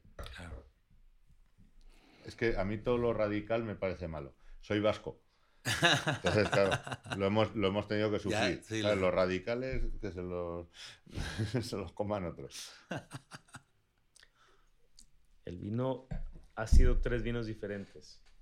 Ahorita está en la parte torrefacta, ahorita la barrica está súper presente café americano, no es preso, es café americano, es, es este... Está un poquito más verde en tu copa que en la mía. A ver. A, mí es puro café desde siempre. Aquí hay uno. Café americano frío. Sí, claro. Exactamente. ¿Verdad? Ahorita está la parte torrefacta de, de, de café y unas ciruelas pasas atrás. Está cambiando muchísimo. Este, ¿Cuál fue tu última pregunta con Carlos? de las ideologías, eh, eh, si te pones el, label, la etiqueta de soy biodinámico, siento que pierdes el enfoque de verdaderamente querer hacer un buen vino. y, es más como, voy a hacer un vino biodinámico que se pueda vender. ¿Sí me explico? No, es que creo que, creo que en el vino no puedes... Obviamente no todos son así. No puedes... Creo que los grandes vinos del mundo no, no forjaron su historia diciendo, ahora voy a hacer una bodega, ahora voy a plantar tres hectáreas de cabernet. A ver, Carlos, la pregunta de que si biodinámico te forja hacer un buen vino o no, yo lo que yo pienso es, es que las bodegas exitosas y me refiero a exitosas que logran hacer grandes vinos que la gente valora y compra. Empezaron diciendo sin saber, o sea, no se pusieron etiquetas de un principio. Dijeron, yo quiero hacer las cosas bien. No me importa si el mercado me las va a comprar o no. Yo, yo creo en esto. Yo creo que el biodinamismo es una buena filosofía de agricultura para mí. Entonces lo voy a aplicar, lo voy a estudiar, lo voy a reconocer, voy a buscar asesores y voy a empezar un proyecto de una agricultura biodinámica. Y después es primero el tiempo que te va a llevar reconocer y entender el biodinamismo en, tu, en tu viña y cómo, y cómo tú la vas manejando. Y después, cómo trabajas eso en la bodega. Entonces, no es que tú llegaste y dijiste, voy a ser biodinámico y voy a hacer lo mejor vino. No. O sea, tú tienes que tomar decisiones en tu proyecto. Y, eso, y todas las decisiones son a mediano plazo. Después, con esta agricultura, ¿qué uvas puedo conseguir? ¿Qué puedo hacer con esas uvas? ¿Qué potencial de vinificación, de extracción, de crianza me dan? O sea, tú no puedes pintar y decir, yo voy a hacer hoy un vino biodinámico con agricultura, agricultura biodinámica y este, elaboración natural y voy a ser exitoso porque le voy a poner un rango de los 20 euros y voy a ir con esta etiqueta al mercado de... no, pero, pero, pero, ese, es ahora mismo el concepto del 90% de esos vinos. Sí, ¿y, y qué pasa? Que, que, que, surgen, pegan, fracasan. Surgen, pegan, fracasan. Surgen, pegan, fracasan. Y de 10, uno pasa al segundo nivel y sigue teniendo éxito. Y después de otros años, alguna, algún grupo grande los comprará o, alguien les invertirá dinero. yo, yo, veo, yo veo el, A ver, lógicamente, Humberto, tú y yo tenemos el, tenemos la misma afición y la, la, misma forma de ver el vino. Yo creo que somos dos de las personas que más disfrutan. Llevo ya 25 años en esto, en este negocio y o mercado, no negocio, porque yo ya os digo que como negocio lo mío es un desastre. Una nota, una nota nada más. Oye, una nota. Empezamos tú y yo en el 98 en el mundo del vino. Exactamente. Y tenemos la misma edad y empezamos... 25 años. Aunque tú, tú pareces mucho más mayor, ¿eh? pero no... es el tequila. Pero, no, pero, pero quiero decir que al final eh, estamos eh, en, el, estamos en el mismo mundo y lo vemos todo parecido, pero, pero al final nos hemos dado cuenta de que, de que todos los, los, los grandes vinos no se hacen con una filosofía radical. O sea, cuando tú te radicalizas, ya no consigues. O sea, tú tienes que buscar el potencial de tu, de tu viñedo. Y, y, es verdad que grandísimos vinos del mundo, de hecho, los mayores los mejores vinos del mundo tienen una cosa en común y es el respeto del viñedo. El respeto del viñedo, el respeto del origen. Como te digo, Humberto y yo tenemos una forma de ver el vino distinta. Él, es verdad, llevamos en el 98, desde el 98, los dos en el, en el mundo del vino. Él está en México, yo estoy en España, él está en el Nuevo Mundo, yo estoy en el Viejo Mundo. Él está con su proyecto, yo estoy con el mío, que son los dos proyectos personales, pero yo llevo muchísimas generaciones, muchísimas de mi familia haciendo lo mismo, ¿no? elaborando vinos. ¿Y cuál es mi obsesión? Mi obsesión es dejarle a mis hijos algo. Conocimiento. no, y, no y, esos viñedos que se respeten, que no se sequen, que sigan manteniéndose, que estén ahí, que es un error seguramente, un error europeo o, de, o español o pero parece que trabajamos para lo que venga detrás, ¿no? Por eso se han hecho las bodegas que se han hecho y se ha hecho la historia que se ha hecho, porque te preparas... ¿Quién va a respetar más el origen? ¿Quién va a respetar más el viñedo que yo? Nadie. A mí no me tienen que decir cómo tengo que tratar una viña para que yo lo haga. Porque tienes 30 años haciéndolo. No, no, 30 no. Lo que, lo que tengo es tatarabuelos haciendo eso para que yo tenga viñedos hoy que, que están en la familia. Ya, te entendí. Que los tuve que comprar, que por desgracia no me los regalaron, que deberían de haberme regalado alguno. Así pasa. ah, pero que te quiero decir que, no, pero lo que al final más, sí, se, se, valora porque la historia en el mundo del vino, la historia, en el viejo mundo, o sea, hay, vino, hay vinos y vinos, ¿no? Y el, vino del viejo mundo es, no sé, es como que la historia tiene que estar casi por encima de tu... Yo creo que sí, eventualmente, si lo haces por ideología, te vas a topar con una bifurcación de o viva el biodinamismo y tengo que hacerlo porque así, o y que me salga malo o medio bueno. Al final, el 90% de esa gente no ha pisado una viña en su vida. Claro. y a mí me molesta. Claro, es del libro, claro. No, yo es que estudié arquitectura en... Y aprendí en la enciclopedia en, Wikipedia. En, Milán y me he comprado una viña en el Piamonte. Sí. Sí, ¿Y, ¿Y, ese va a respetar más el viñedo que yo? ¿De verdad? O sea, yo que me he criado ahí, de verdad. No, es que eh, me, parece que estamos en un mundo, lo que os decía, estamos viendo los mejores vinos de la historia y los peores. ¿Por qué? Porque se está perdiendo el respeto a lo que de verdad somos. O sea, también creo que no tenemos que volver loco al mercado en que nadie tiene que, que, coger una copa de vino, olerla y saber la procedencia, la variedad, que no, que el vino es para disfrutarlo, para disfrutarlo, pero tú no vas a disfrutar esos vinos menos muy complicados. O nos han tocado unos muy ¿Mm? vivos o efervescentes, evolucionando todavía. A mí, a, mí, a mí no me molesta, pues digo, digo me entiendo que hay un mercado de gente que cree que debe de hacer las cosas por principio. Por principio, ¿no? Cuando yo digo, y perdón, Miguel, pero yo cuando delante de mis hijos me equivoco con un pronombre de la gente o con un tema racista, de, de, inmediatamente me voltean a ver como que, ¿cómo? ¿Cómo estás diciendo? Ya sabes, cuando tú me dices cancelado, cuando hablamos de términos de género o términos de raza, pues yo no aprendí eso. Para mí, la gente de género son tales y de raza son tales. Y no le entiendo no lo he podido entender. Y muchas veces la riego y digo algo y, me corrigen inmediatamente como que, no, no puedes decir eso. Y yo, ay, cabrón. El mío burla que corrige.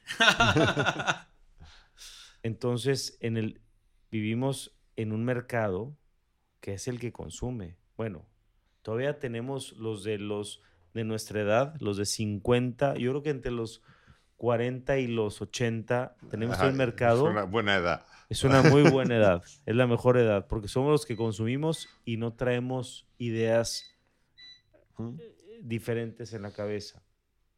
Pero hay un mercado que es potente, que es gente que trabaja y produce y que trae esta onda del vino natural. Y que con que sea natural, no importa si el vino esté bueno o no. No importa si tenga así es volátil arriba de 1.0, no importa si hay 4 tilfenol, 4 de guayacol, no importa si tengo una maloláctica inconclusa o hecha en, botella, pero como es natural el vino, lo va a comprar y lo va a defender. Eso es lo que a mí me molesta. Me molesta que estemos perdiendo la sensibilidad de las cosas que están bien y no. Eso es lo que me molesta. El placer. El placer, a ver.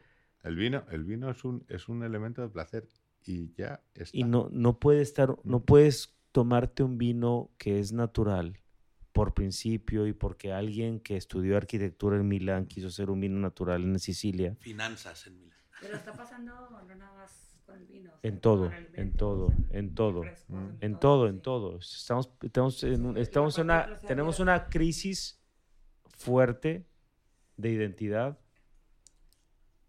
y de posición. O sea, y cuando, y cuando yo veo que ese mercado, que es el que produce y tiene dinero, y el que se puede ofender si yo digo un término de género o de raza, y me puede, o sea, me pueden cancelar. Me pueden decir, no, de verdad, güey.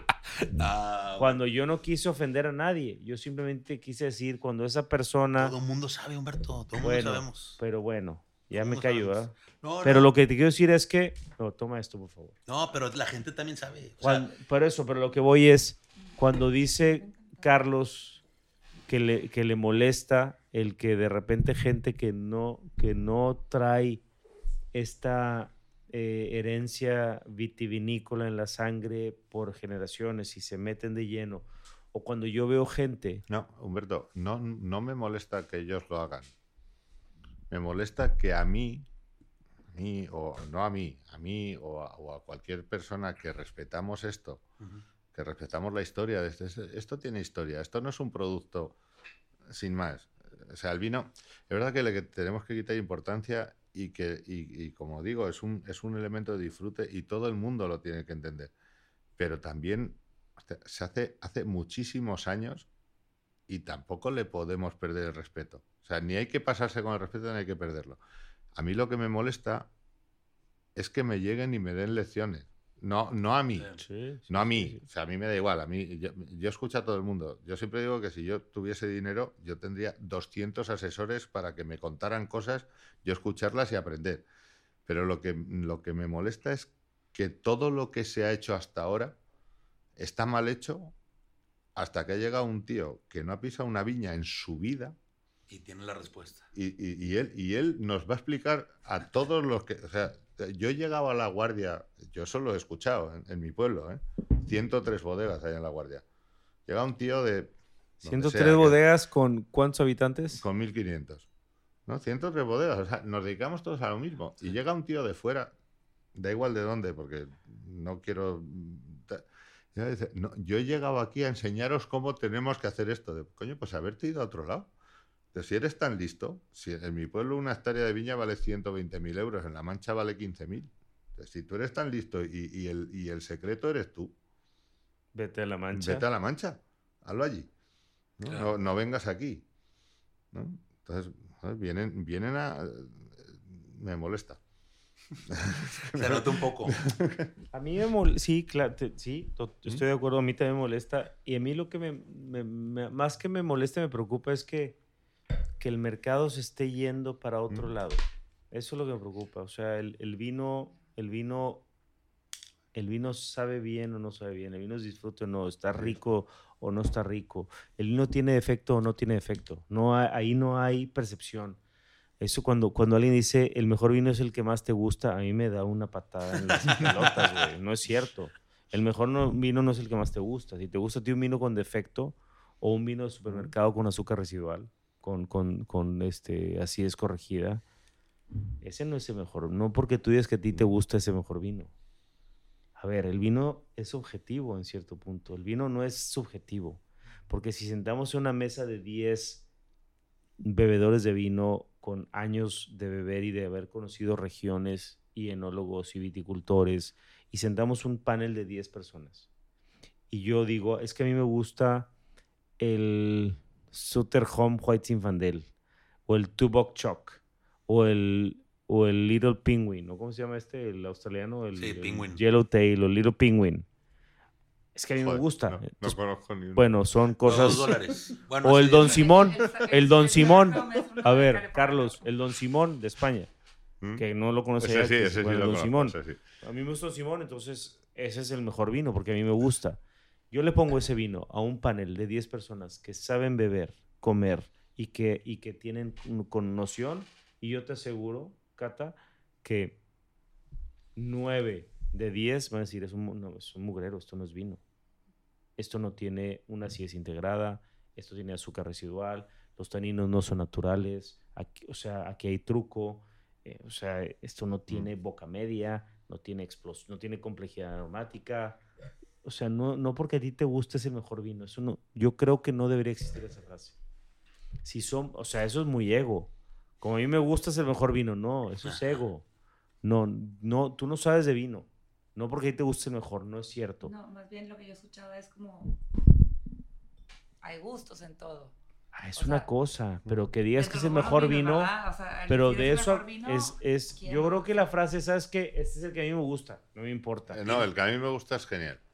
Ya, pero no, digas que es el mejor vino. Porque te gusta a ti. Eso, eso pero no, no es el mejor vino porque no es cierto. Eso no es cierto. Tú no puedes porque ¿qué merece el mejor vino? No, no buscar nada más. No puedes decir con tu ego que porque te gusta esa, ese intento de vino es el mejor.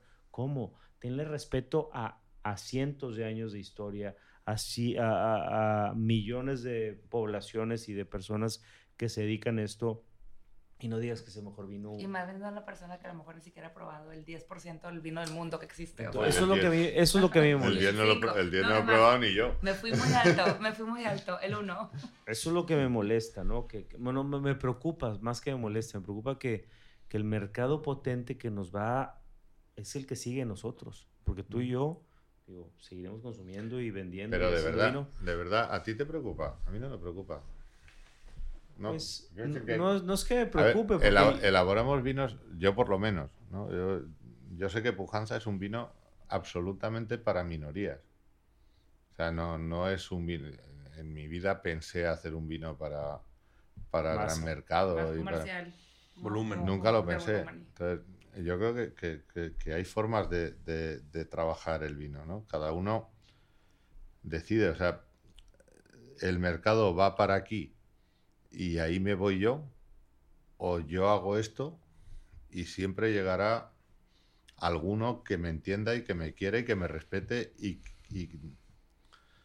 yo siempre digo que yo busco la emoción, yo, yo no, no busco el estar en, en, el, en, el, en el candelero, ¿no? Eh, a mí, a mí me, me, gusta mucho, a mí me gusta mucho el flamenco, ¿no? Me gusta mucho la música, me gusta mucho el flamenco y hay flamenco comercial y hay flamenco de sentir. Pues yo soy más de sentir. A mí no me gusta que dice la gente, dice, David Bisbal canta flamenco. Escucha, David Bisbal canta lo que cante. flamenco no. Canta reggaetón también. No, canta lo que sea. No, pero entonces está, está lo comercial y está lo que, lo que llega, es verdad. O sea, si queremos vender muchos discos, pues hacemos un producto. Si, si, queremos que la gente se emocione, yo no he visto a nadie claro. escuchando cuando escuches todo David Bilbao se va a enfadar conmigo. Pero a David Bilbao que se le ponga los pelos de punta, ¿no? Y, mi idea sí es llegar ahí. Entonces, el mundo lo bonito que tiene el mundo del vino es eso, que, que hay tantas formas y tantos estilos y tantos no sé qué, y todo es respetable. O sea, eh, si, si hay un vino con azúcar residual, con azúcar añadida, que ahora está más de moda casi eso, ¿no?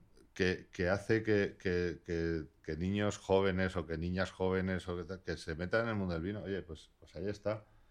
¿Verdad que para llegar a tomarse un cisma como el que hemos tomado hoy, o el, o el Borgoña que nos tomamos ayer, o, bueno, que de hecho te voy a quitar una botella hoy, no, tomamos ayer. Pero para tomarnos un gran vino, es verdad que hay que llevar un, un ritmo, hay que llevar un paso. Sí, sí, sí. O sea, son, son, son buenos introductores al mundo del vino, ya lo sabemos. Yo solo me preocupa que, que este mercado siga mareado por, por lo que no es y por las modas. Eso me preocupa. me preocupa porque, porque hay, hay muchas bodegas. Tú eres de nicho, pero, pero creo que en algún momento se tiene que despertar a decir, ok, me gustan los naturales con acidez volátil de 1.3 y me gustan los naturales con 4 etilfenol y me gustan porque pago aparte muy caro, pago 50 dólares por una botella que tiene un, una caricatura en la etiqueta y lo hace un hippie en Santa Bárbara o en Barosa o, o no sé, en Chile. O en Barcelona. O en Barcelona. y, y el vino no está tomable quiero, o sea, no quiero, yo no puedo creer Entre nada. eso y también siento que aquí nos falta muchísima cultura, este... Cultura de, de, probar y de... Exacto, o sea, a mí me pasa mucho con mis amigas que se toman un vino y se quedan conformes con un vino cualquiera, o sea, les falta el conocer más, o sea... Sí, sí, te entiendo. es que muchas veces el vino es como un vehículo para para marearte un poquito. está muy bien y emborracha, sí, a gusto y la plática se pone muy padre y hasta ahí. Hay mucho más este, en el vino que eso. Sí, conocer la historia y la, la cultura. No dijimos cuáles son sus conclusiones del Riscal, del Marqués de Riscal. Yo, rápido. Lo, lo, encontré, es un vino que tiene unas notas eh, marronas, marrones principalmente, a un, a un brillo, todavía tiene brillo, lo cual me sorprende porque la clarificación en aquel entonces era claras de huevo y nada. El, el vino tiene brillo. Le ponían claras de huevo a las barricas, ¿no? no o sea, sí, sí, había un proceso de clarificación por, por albumín, por, por, por la proteína de la clara de huevo, pero no se mezclaba con el vino. No, o sea, no, no estamos tomando huevo. o sea, al final el, la proteína, sí, pero sí se, se, se clarificaba. la, la, clara, la clara de un, de un, huevo cada 20 litros de vino. Sí. Es lo, que, lo que Lo que decían, lo que decían en, en, en Argonzal para, para espesarlo un poco. A mí, a mí me tocó. A mí me tocó Creo que es un vino que en color ya, ya dije viene evolución prematura para ser un 89 riojano de esa bodega ya notas muy marronas, marrones, marrones, pero con buen brillo. O sea, aquí, aquí y, lo vimos que no hay, no hay sedimentos, entonces un vino que, que se embotelló con una, alguna estabilidad de color. O sea, con el, con conocimiento de, de, de, de, experiencia.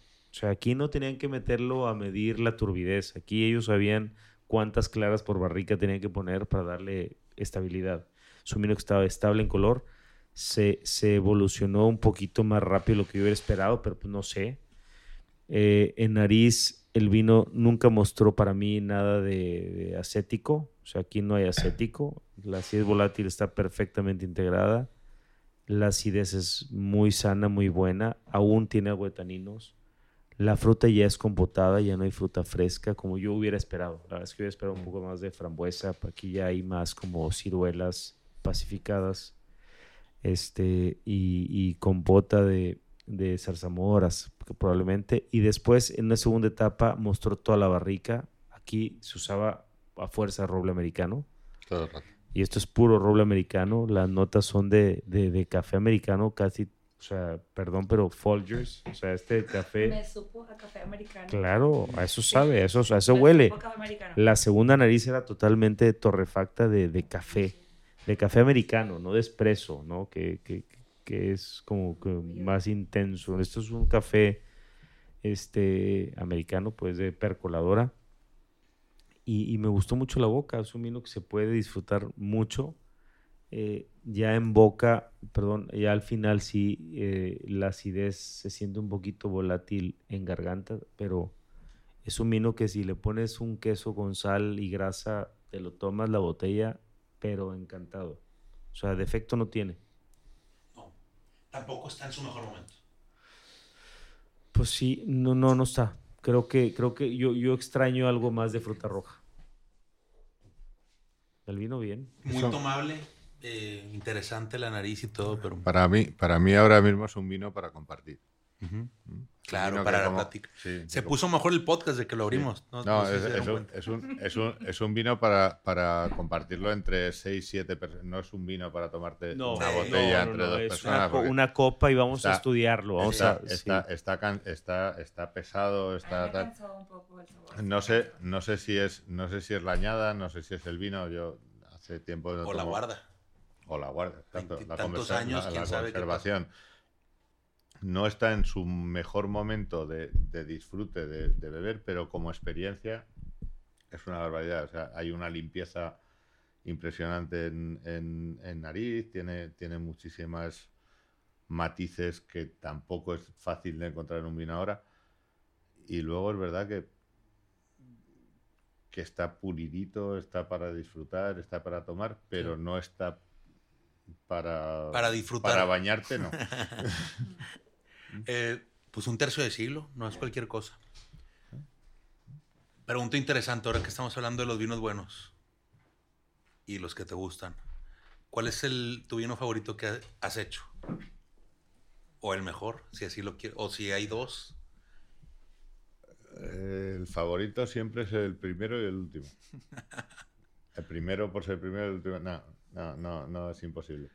¿Qué quieres más, a papá o a mamá? Esto, ¿sabes? esto, esto no, esto no. ¿Hay alguno que recuerdes eh, especialmente en este momento? Siempre, mira, siempre recuerdas eh, como, como elaborador involucrado en, en las elaboraciones, siempre recuerdas las peores añadas. Ok, Nunca recuerdas las mejores. Las mejores van solas. ok. Entonces, eh, a mí la añada que más satisfacción me ha dado, seguramente la 2013. Muy difícil. Sí. Y la 2023, la de este año. Ok. A- Años muy complicados que hay que estar muy encima, que hay que estar... Y luego al final el resultado está... ¿no? Está satisfecho. Sí, Entonces al final es, es lo, que, lo, que te, lo que te gusta, porque lograste el cometido. ¿cuál es la, la mejor añada que has hecho? Pues, pues, Y particularmente de este año, ¿cuáles fueron los retos? Este año el, el ca- el calor, el calor fue básicamente el calor y la sequía. Ok. Sí, andábamos diciendo eso el, el episodio pasado. A raíz de un artículo en donde se decía que. A mí me pareció que lo, lo maquillan mucho el artículo y por eso no me gustó tanto. Se mencionaba que lo sacó Decanter, que es el récord en 60 años de menos producción de vino en el mundo. Si te vas al histórico, 7% menos, tampoco es que, que se esté quemando, ¿verdad? Pero lo manejan así y ya metiéndome al agregado de los datos, ya encuentro cuáles son. En realidad, el gran bo- boquete que hubo fue en, el hemisferio sur.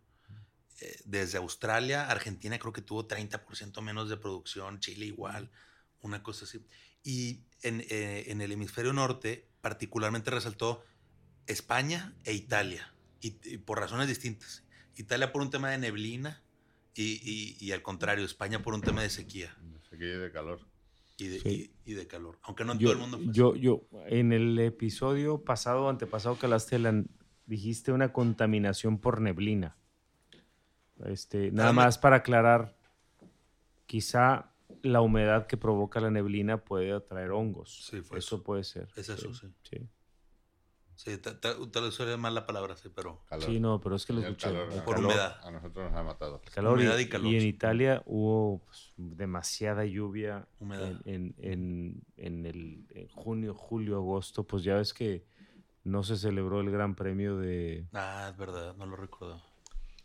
El de Módena. Nada más, yo quiero cerrar con San Juan de Anteportalatina 2017. Estamos probando este blanco. Empezamos con un, con un eh, Furmin, Furmin Sect 17, creo que es también. ¿Qué año es? Sí. Que es su Furmint en, en el Tokai hungarese. Húngaro, húngaro, húngaro. Seco. seco, pero increíble, untuoso, miel, panal, este, chabacano. Muy redondo, ¿no? Muy... muy redondo. Y después pasamos a un, a, una, a un pedazo de vino blanco, que es el San Juan 2017. Que, que pues aquí la decisión de Carlos es en unos años lo, lo, lo, hace Añadas Frías y en otros se llama San Juan de Anteportalatina. Que este viño lo plantaste en el 89, que es el año del vino que estamos probando. Este ahí. O sea, las vides tienen la edad del vino que tomamos. Y en algunos años, cuando no es añada fría, pues se llama San Juan de Anteportalatina. ¿Qué, ¿Qué perfil le busca sacar cuando es añada fría? El vino, el vino que se hace normalmente de este viñedo es, es San Juan de, de Anteportalatina, que es el nombre del, del viñedo. Cuando el vino se hace más, más vertical, más, más con, con, capacidad de guarda y, hacemos añadas frías, pero la añadas frías es una extrañeza, o sea, no, no se hace siempre.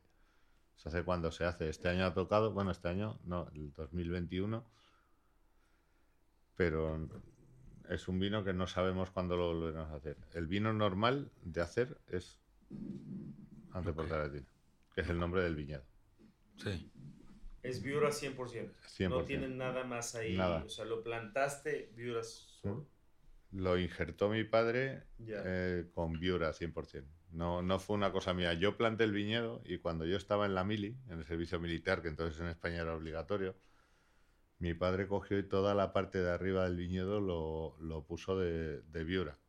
Cuando yo lo veo brotar, me enfadé muchísimo con él, pero al final tenía razón al final los viejos saben. ¿Qué suelo es? Porque yo le encuentro... calcario, completamente calcario. Le siento un nivel de sapidez, mm. de sal, que le da una redondez en boca delicioso. Y en añadas frías sientes menos la sal. En añadas frías es que es que la acidez es tan la, alta. La tensión es tan alta que, que, no la sientes. pero en estos años, a mí lo que me gusta mucho de, de Anteportalatina es que sientes la sapidez. Entonces un vino en boca que es como goloso, pareciera que tiene Elías. Suntuoso. Suntuoso. un gran vino. Bueno, pues ya hicimos como... ¿Cuántas horas van, Mars? Una y media. 102 minutos. Ok. Damos el call to action, el promo. A ah, call to action. Quedan 24 botellas de San Juan de Ante Portalatina 2017 y tiene este y el, el Furmin de Kiraliusbar tienen es precio especial de Wine Connection de aquí al ¿cuándo? Pues estamos ya de aquí al 15 de diciembre. Sí, para que se acabe todo. Aprovechen. Les recuerdo que aunque no aunque yo no estoy aquí, para mí es una gran recomendación. Cuando digo estar aquí me refiero a trabajar en Dealer One Market.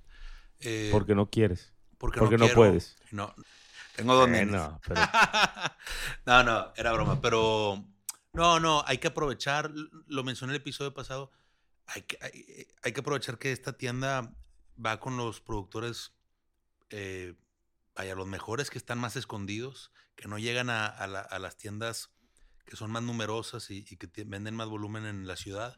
Delivery Market, vaya que nos trae y nos, nos abre el mundo justo como ese 10% que tú recomendabas, Humberto, para poder conocer lo que se produce, no nada más en Burdeos, Borgoña y Rioja, sino alrededor de todas las latitudes de este planeta, siempre eh, seleccionados con el paladar que Humberto hace el corte de, de, los vinos que merecen estar en Anaquel.